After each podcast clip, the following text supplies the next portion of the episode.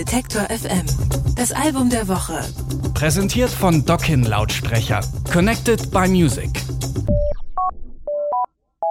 JSOM, das ist das Projekt von Melina Duterte. Die kombiniert Dreampop, Shoegaze und Indie-Rock und hat damit schon richtig viel Lob eingefahren. Ihr letztes Album Everybody Works hat unter anderem bei Pitchfork das Prädikat Beste neue Musik bekommen.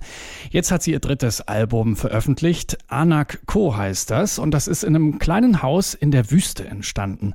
Meine Kollegin Anke Behlert hat sich das Album angehört und ist jetzt bei mir im Studio. Hallo. Hallo. Ja, Melina Duterte nimmt ihre Alben gerne zu Hause auf. Deshalb wurde ihre Musik ja anfangs auch als Schlafzimmerpop bezeichnet. Warum musste es dieses Mal die Wüste sein? Sie ist vor einiger Zeit von der Bay Area nach Los Angeles umgezogen und dort gab es einfach zu viel Ablenkung, hat sie gemeint und hat sich dann so ein kleines Haus im Joshua Tree Nationalpark gemietet und dort alleine die Songs geschrieben. Das ist ja auch sehr äh, naturromantisch und man sieht die Sonnenuntergänge und so. Also da kann man schon ganz gut abschalten oder eben auch sich konzentrieren, um Songs zu schreiben. Ähm, sie hatte da so große Fenster und hat sich sehr beobachtet gefühlt. Also wenn man das nicht äh, gewohnt ist, alleine zu sein, kann das ja mal passieren. Es war aber niemand da außer ihr und die Kojoten vielleicht.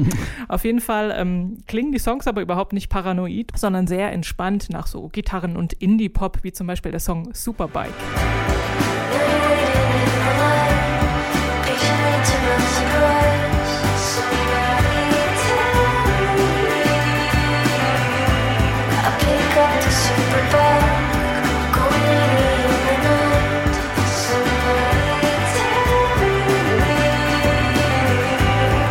Co. ist jetzt das dritte Album von Jay Sum und für alle, die gerade zum ersten Mal ihren Namen hören, was hat sie denn bisher so gemacht?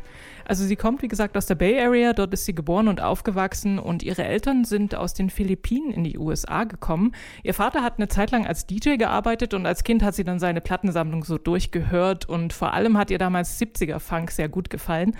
Die Mutter hat dann ihr eine Gitarre geschenkt und hat, und dann hat sie zunächst mal so Green Day Songs nachgespielt, aber schon in der Grundschule angefangen, eigene Songs zu schreiben. Eigentlich hatten ihre Eltern sich für sie eher so eine traditionelle Karriere gewünscht, also zum Beispiel als Krankenschwester, haben dann aber ihre musikalischen Ambitionen durchaus unterstützt. Allerdings musste sie dann auch, äh, also hat es nicht gereicht, dass sie einfach nur ihr Instrument lernt, sondern sie haben sie dann auch dazu angehalten, auch sich mit Produktion zu beschäftigen und mit der geschäftlichen Seite sollte sie sich auskennen und singen tut sie ja auch noch. Aber die ganze harte Arbeit hat sich gelohnt. 2015 hat sie dann ein paar ihrer Songs bei Bandcamp hochgeladen und nur wenig später hatte sie dann schon einen Plattenvertrag in der Tasche und ihre ersten zwei Alben Turn Into und Everybody Works.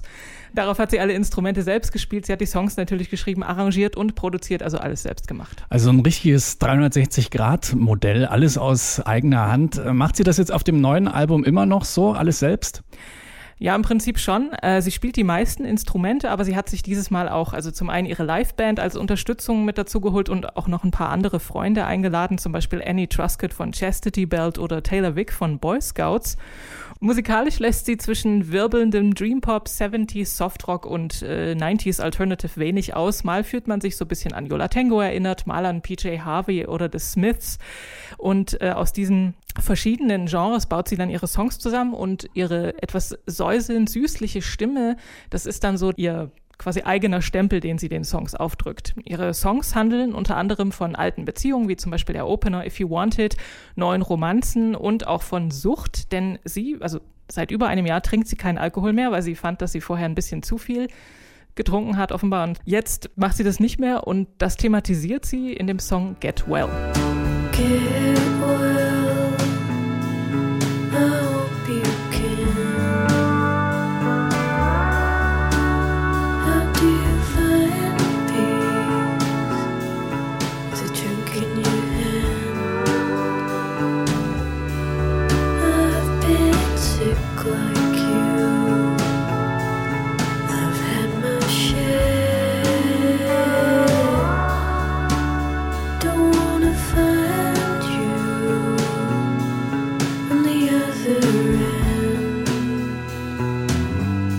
Und zum Schluss, wie immer, die Frage, taugt das Album was?